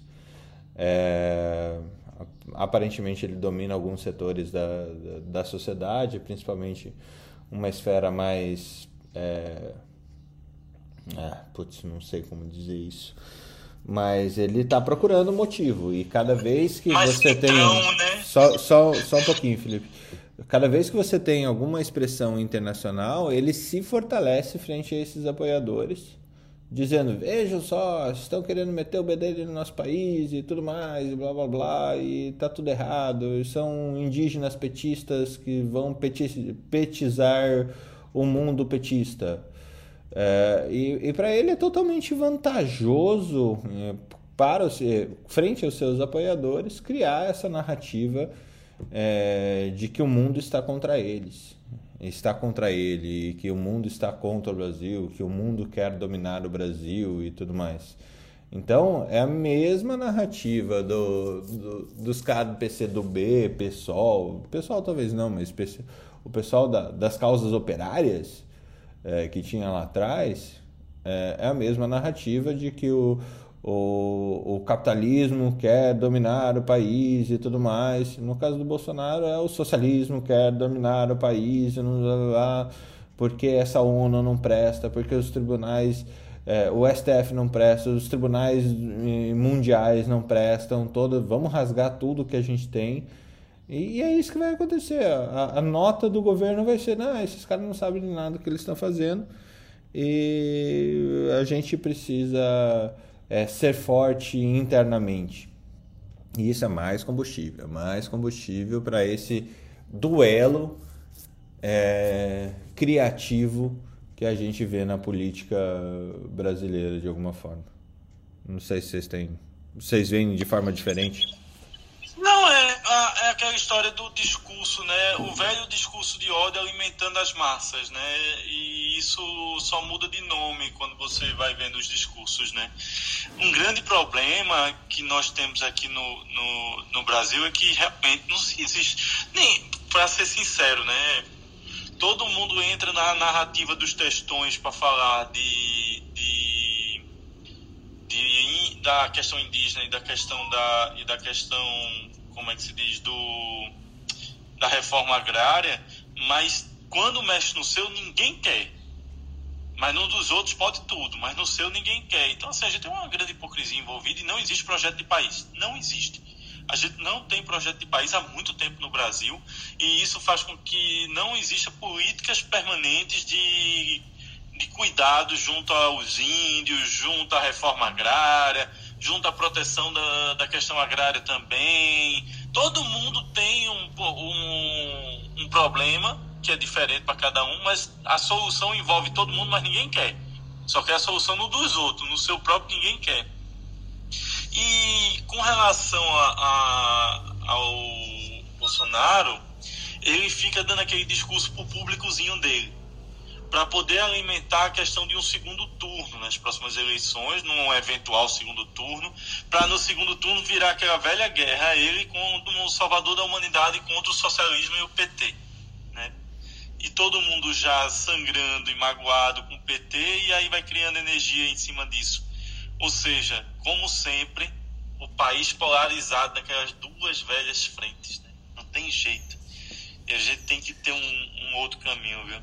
Porque o nosso caminho é só pro buraco.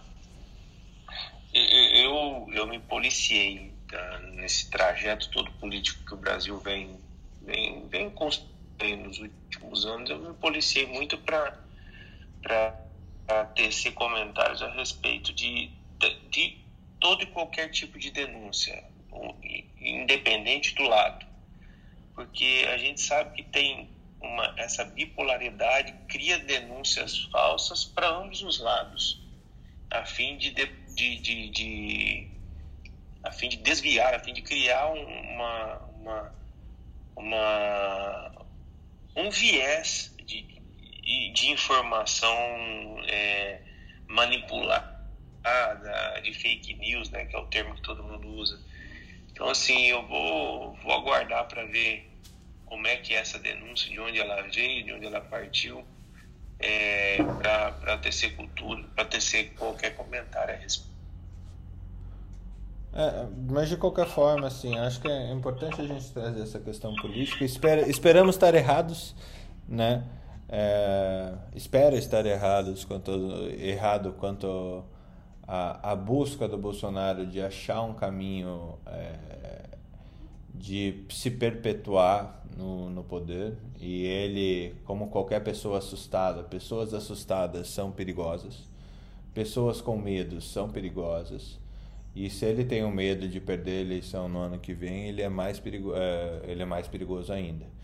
É, então as mobilizações que ele vem fazendo demonstra é, esse perigo que eu estou me, me referindo. Né? Demonstra essa proteção que eu estou me, que eu tô me referindo.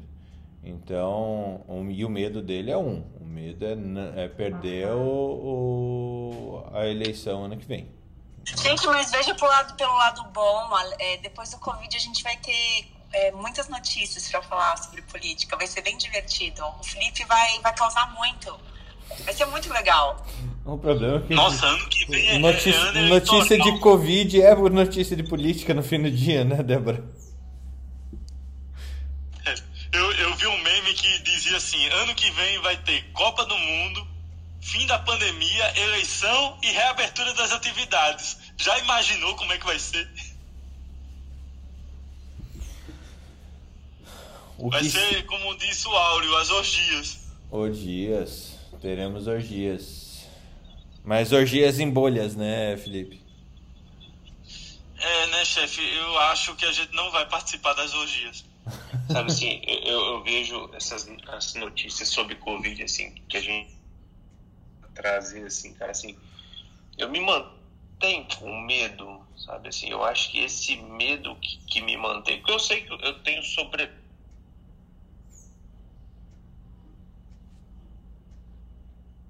Messias. Caiu? Falhou. Eu, ele vinha sobrevivendo, mas aí alguém cortou a internet dele e acabou a sobrevivência. É. Enquanto ele não fala, a gente faz um ping-pong aqui. É só pra pegar o sinal lá. Sim. Ah. Tá. Tá, não. não, não E aí, chovendo por aí, Fernando? Não, eu ainda tô em Santa Catarina. Eu ia comentar aqui. Ah, tu ainda tá, ainda tá viajando. Ah, que legal. Tô, tô em Barra Velha e aqui eu tô vendo os peixinhos pularem no, no lago aqui atrás enquanto eu falo com vocês. Coisa linda. É que Ah. que chato. Né? Que vida ruim, né? Meu. Deus do céu. O que chama atenção é um lago limpo onde tem peixes pulando ainda nesse país. É raro, mas acontece, né? É raro, mas acontece muito, né? Eu só fico lembrando do, do- dos Simpsons, né? Que você pescava aqueles peixes de três olhos, né? Exatamente. Mas bem legal aqui. Aqui no Rio. A Rio, é o Rio Capibaribe tem esse nome que é conhecido como Rio das Capivaras, né? Aí, esses dias de manhã, 5 horas da manhã, eu pego uma família de capivarinhas. Mamãe, papai capivara e quatro filhotes. Eu tenho uma história excelente de capivara, já Messias tá, tá fora do ar, eu vou contar a história rapidamente. É, Isso, ô, São ô, Ana, isso daí tá parecendo as receitas de bolo da época da ditadura, né? Vamos cobrir Não. a notícia com a receita de bolo. Não, essa, essa história é boa. É, é, teve um.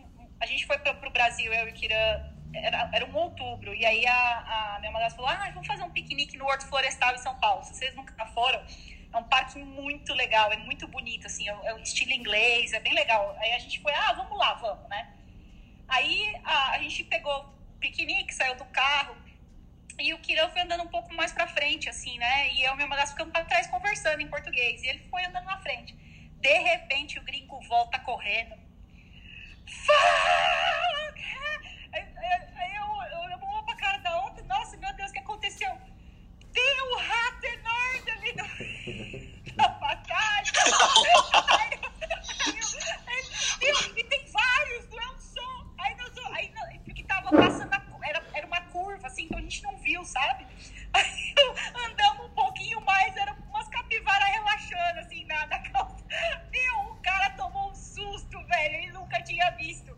Aí nós começamos a rir, começamos a rolar de rir no chão, né? E ele, meu, o que que é isso aqui? Eu falei, meu, isso é uma capivara, cara, é bom, assim, se você não mexer com ela, deixa ela ali tranquila. Bom, consequência, até hoje, toda vez que a minha madrasta vê alguma coisa de capivara, ela compra pra ele caneca, ursinho de capivara de pelúcia. O cara tomou um susto com a capivara. Olha, foi assim. Cara, eu, eu, eu tiraria muita onda com essa história de capivara pro resto da vida, viu? Sorte dele que eu não O nosso conheço. símbolozinho, o símbolozinho da Netflix, sabe aquela, aquele quadradinho da Netflix? É uma capivara. Tudo é capivara agora, cara. Qualquer coisa. Eu botava no grupo da família uma capivara também, né? Tudo é capivara. Não, cara, capivara agora. Minha madrasta, ela vê coisinha de capivara, ela compra. É, é caneca, porque ela fala, ai, é pro Quirezinho. Meu marido. Mas Quando eu for pra Irlanda, eu já sei o que eu vou levar, então. Ai, olha, olha. é- é- cara, nós, nós rimos tanto aquele dia. Mas não deixa de ser um roedor, né? Não, é o maior roedor do mundo, né? É, É, uma pelo menos ele acertou a, espé- a, a classe, né? Cara, É a mas classe? ele veio correndo. Fala! No- o maior roedor do, do mundo não é o imposto de renda? Não, esse é o leão, né? Esse não rói, O- esse o morde. gato. Esse é o maior Esse não rói, esse morde. Se arranca pedaço, né? É, esse Peraí não que eu tava não. off, eu perdi aí. Quem é o Kiranzi? Você tá grávida, Ana? Que, que... Querendo Ela tá grávida. tá grávida. E, e o De uma menino- capivara. O menino em irlandês significa capivara. Gente, Kiran é capivara e- na língua local da Irlanda. sério? Sério, eu tô ano? contando a história do dia que meu marido conheceu a capivara ao vivo. Sem, ele nunca tinha visto uma antes, ele quase desmaiou. Foi- cara, foi sensacional. Foi, puta, foi a melhor história da viagem. Até hoje eu conto. É, é, não, olha, muito legal. Ele achou tão diferente assim a capivara? Não, ele saiu correndo, porque ele- a gente foi no, no horto lá em São Paulo, as capivarinhas ficam no meio da, da calça, assim, tipo, fica no meio das pessoas, assim. E aí a gente tava andando, ele tava na frente. E ele- depois da curva, assim, sabe? Ele fez a curva, ele voltou correndo. E...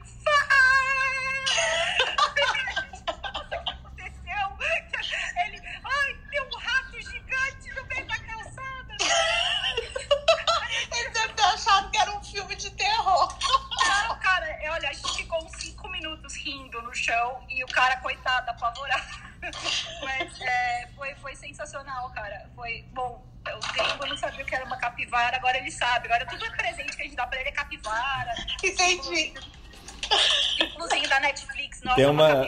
Ô, Ana, pra você levar a próxima vez, tem uma, tem uma cerveja em Blumenau que chama Capivara. É Ah, é? muito. Nossa, é muito boa. Mas muito Bom boa saber. mesmo, é artesanal. Muito, muito, muito boa. Esses Eles... dias eu achei uma foto de uma capivara com orelhas de girafa. Sabe aquelas tiarinhas de girafa? Aí era uma capivara girafa também. Aí eu fico mandando pra ele: olha, capivara girafa. Ele para de mandar essas coisas pra mim. Tem que falar pra ele. Nossa, aqui no Brasil, capivara é comum. Até quando a gente vai pegar o, é, a ficha de alguém, ficha criminal, fala, puxa a capivara dele. É, é isso aí. Não, em São Paulo também tem ali perto do, da- do Rio Tietê e no Horto Florestal tem bastante. É só você não mexer com elas, né? Mas imagina, você nunca viu um, um rato daquele tamanho. De repente ele, você acha um na sua frente e ele fica voando dentro também. Mas É um verdade. rato, Não, eu entendo. É que aqui a gente vê desde pequena.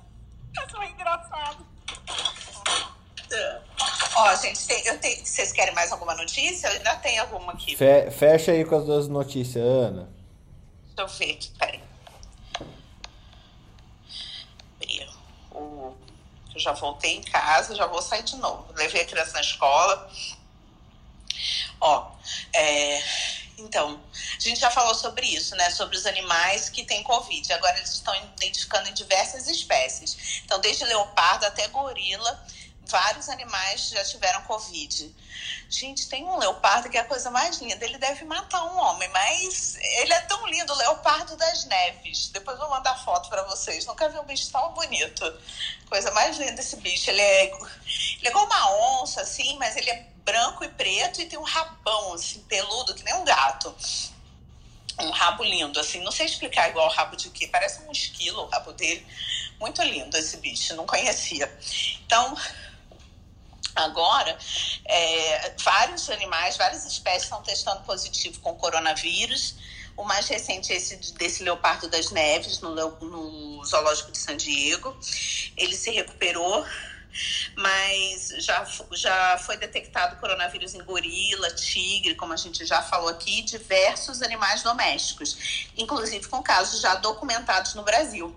Então, um estudo mostrou que os donos. capivaras também, não. Em capivara ainda não. Olha aí, Ana. É diz, que a, uma diz, pra- área de diz pro que é seguro.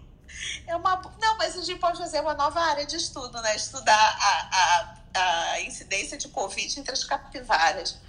Então, é, esse estudo mostrou que os donos infectados podem transmitir para cerca de 20% dos seus cães e gatos domésticos, né?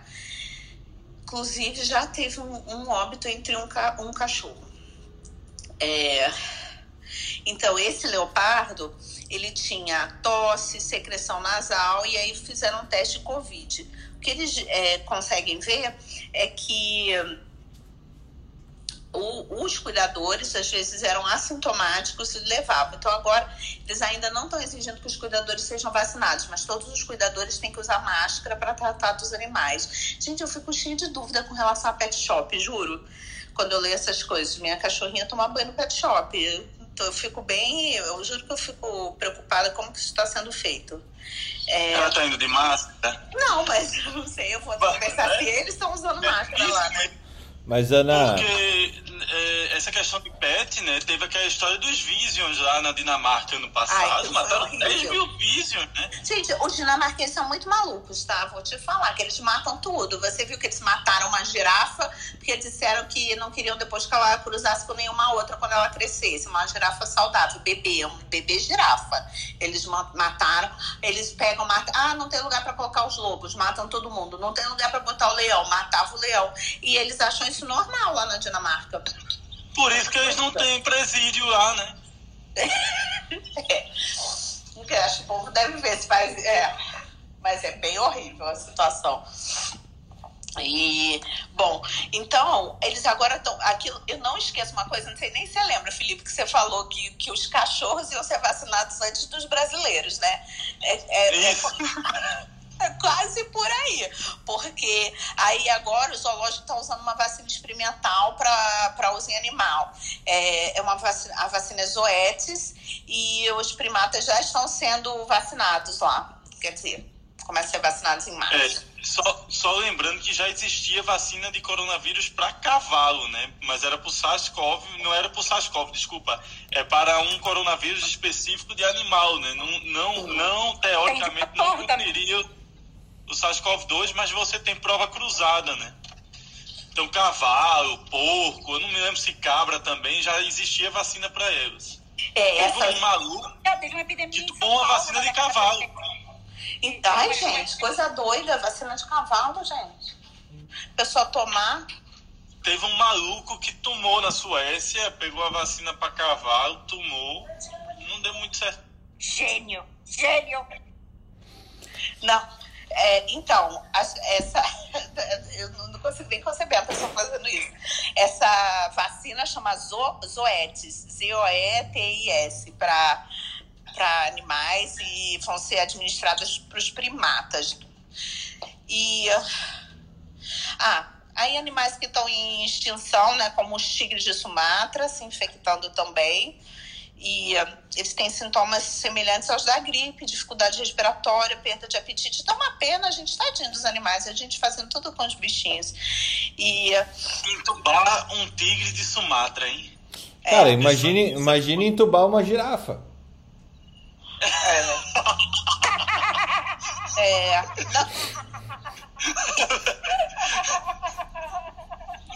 não, essa deve Ah, é um belo curso para academia médica, hein? Cara, não, mas eu. Tem que, tem que entubar uma girafa com colonoscópio, né? É. Não, deve ter tubo de, de girafa, alguém deve fazer, Ó, né? cul- cultura inútil útil, vai. Sabia Não é melhor que, fazer tracostomia em girafa, não? sabia que girafas têm suas carótidas valvuladas? Ah, tem que ter, né? Coitado, o sangue não chega lá, o coração. Senão não chega, né? Aham. Gostei. Cara, vou anotar isso, eu não sabia. eu não É, sabia, isso, isso é pra contar pro anestesista. Veja só. E se trombosar? E se trombosar? Como é que faz? Ah, Imagina faz. passar um estente. Caraca, bicho. Imagina- Pegou a coxa, pegou. Vai, vai, vai, vai, vai, vai, vai, vai, vai. Imagina não. Imagina. Faz- fazer uma trom- Vai, vai. fazer uma com- uma- com traste. Uma trombectomia cerebral ali, você vai, vai, vai, vai. Vai, vai, vai, vai, vai. Não, e, e, e contraste, joga o contraste, joga, joga, joga, pega o balde, pega o balde, joga, joga. É, Trava e hemorragia subaracnoide. Messias, como seria um PET-CT numa girafa? Nossa, aí já é difícil. Ah, mas- Mas não precisa do cérebro, né? Do pescoço pra baixo. Do pescoço pra baixo é muita coisa.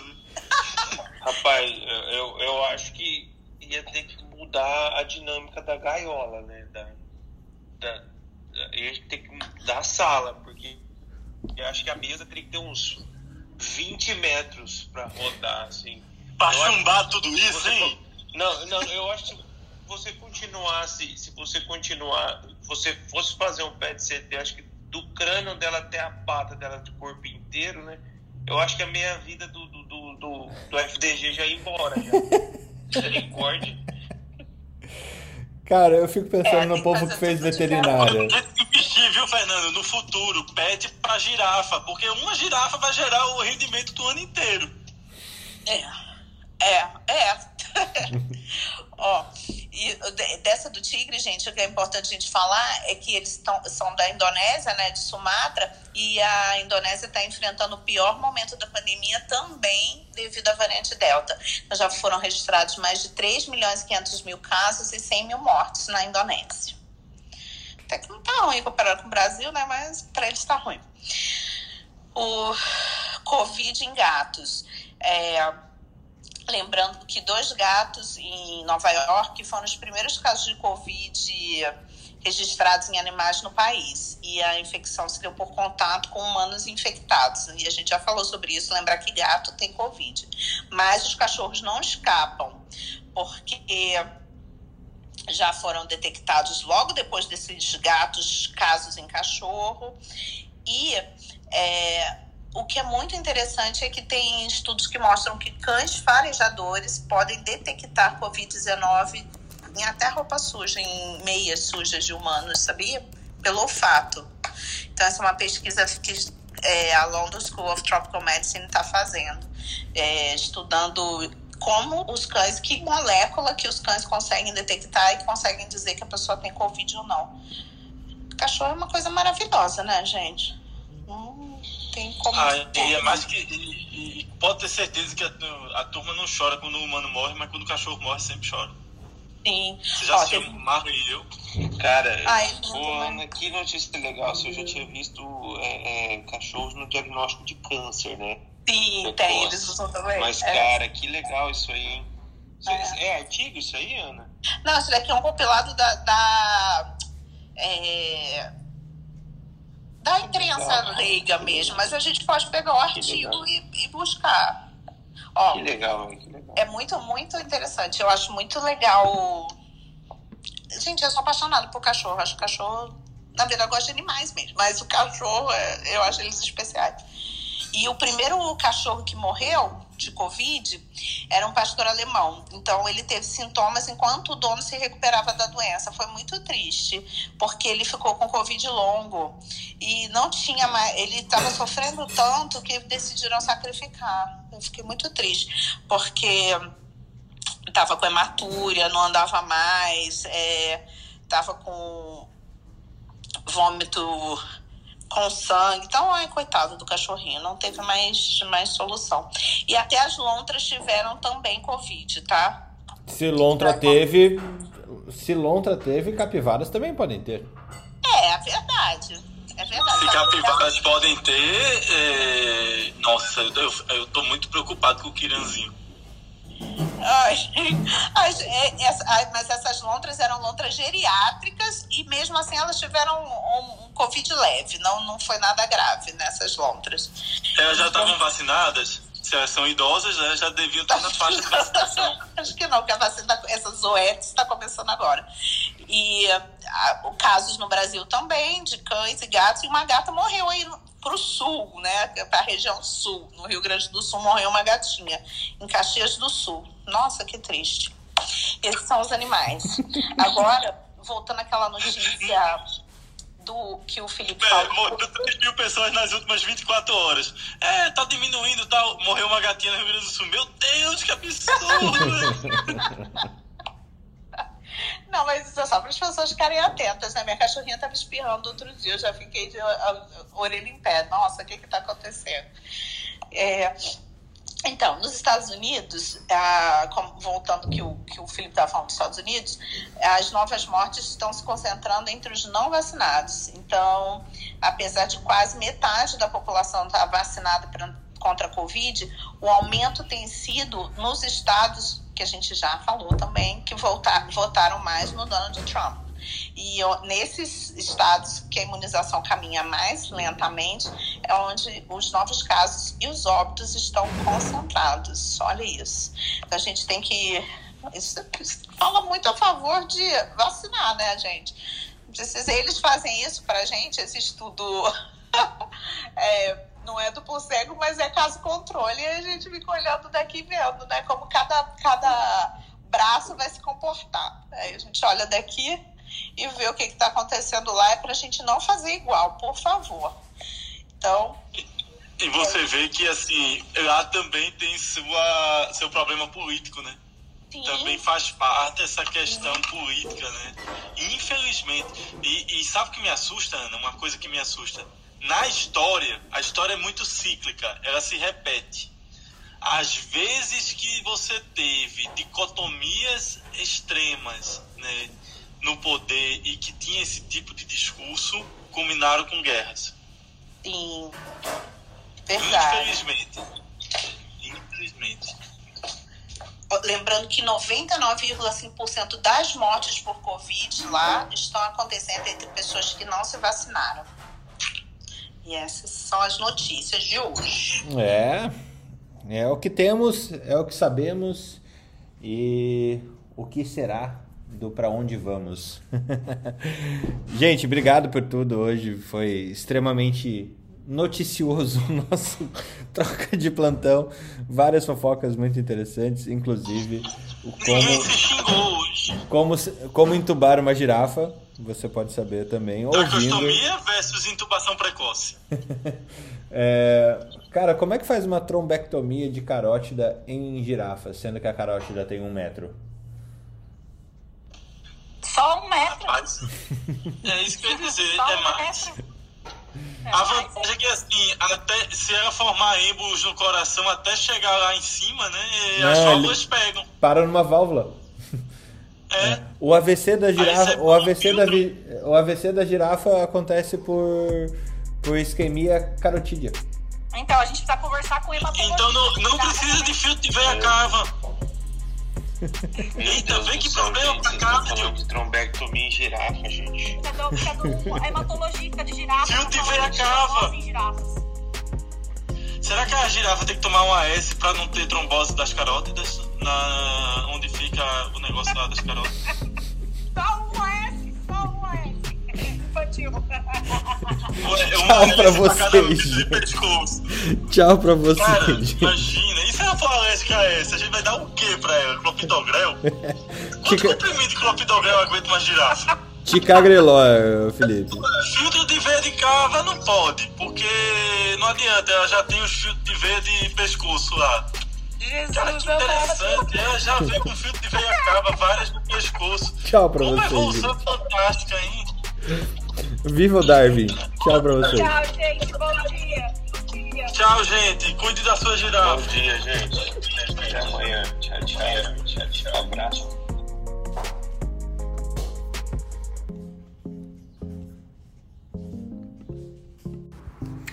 Academia Médica. Bem-vindo à revolução do conhecimento em saúde.